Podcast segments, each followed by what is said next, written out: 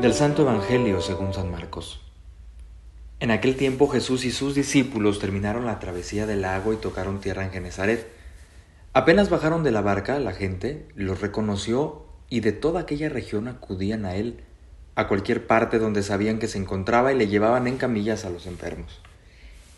A donde quiera que llegaba, en los poblados, ciudades o caseríos, la gente le ponía sus enfermos en la calle y le rogaba que por lo menos los dejara tocar la punta de su manto, y cuantos lo tocaban quedaban curados.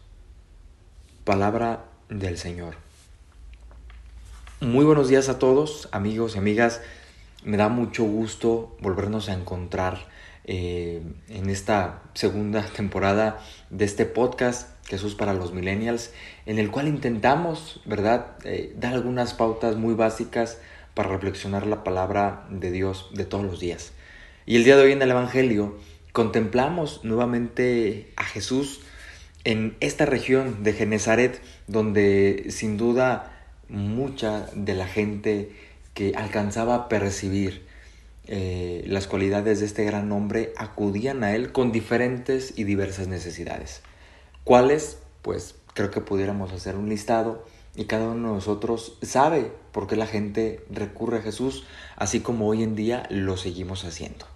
Y es que la persona de Jesús viene a deslumbrar todas aquellas cosas que de repente quien se encuentra en oscuridad, quien se encuentra en enfermedad, quien se encuentra tal vez tribulado o quien le ha encontrado ese sentido y ese amor a la vida, ven como un buen camino para conducirse y para de alguna manera dejarse llevar a esta santidad a la que todos estamos llamados.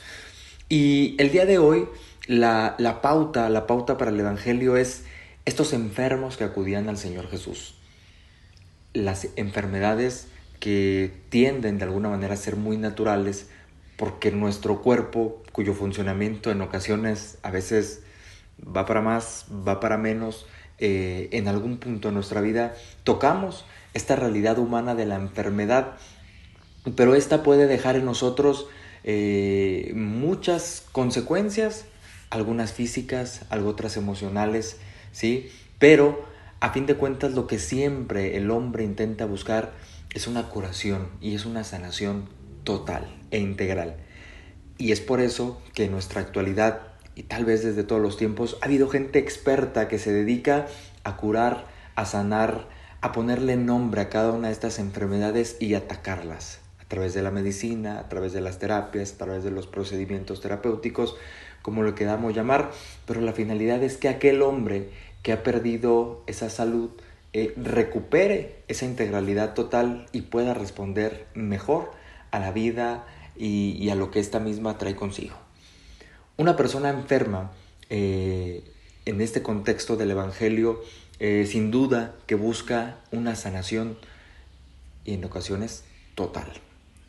Jesús sabe que todo aquel que se acerque eh, a su persona necesita evidentemente la fe para que esto que algunos lo, llaman y le han puesto este nombre de milagros funcione, diríamos nosotros, pero no es, no, es como un, un, pedir en el cual en la lógica humana es decir, te curo, pero cree en mí. No, la fe este movimiento natural de la voluntad, de la libertad del hombre para adherirse a este Dios eh, en el que nosotros creemos, implica precisamente que estemos convencidos de que es Jesús quien puede sanar y atacar de raíz todo aquello que tal vez nosotros traemos cargando. Para que haya el milagro debe de haber la fe. ¿Sí? Y esta fe es la que mueve a los hombres a ir al encuentro con el Señor Jesús. Esta fe es la que mueve a los que tienen a un familiar enfermo a llevarlo cargando sin importar eh, las distancias, los tiempos y ponerlo en esa presencia de ese Dios sanador. Nosotros deberíamos de preguntarnos qué es eso que nos mueve para acercarnos a Jesús. Una conveniencia, una obligación moral o religiosa, una simple costumbre, o realmente una fe sólida y firme en la cual nosotros estamos apoyados y convencidos que es Él el dueño de todo. Eh, Jesús, repito, nos pide una fe para obrar milagros y grandezas en nuestra vida.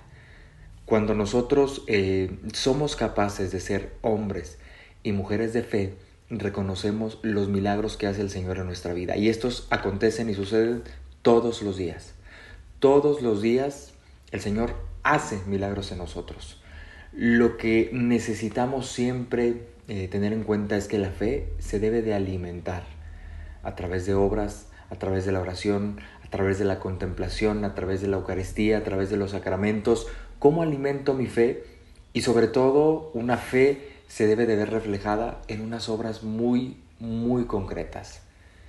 Ojalá que el día de hoy le pidamos al Señor Jesús que nos conceda esa gracia de ser hombres y mujeres de fe, porque sola de, solamente de esta forma podremos ser capaces de reconocer y admirar las maravillas y milagros que todos los días el Señor obra en nosotros. Esto fue Jesús para los Millennials. Nos escuchamos. Hasta la próxima.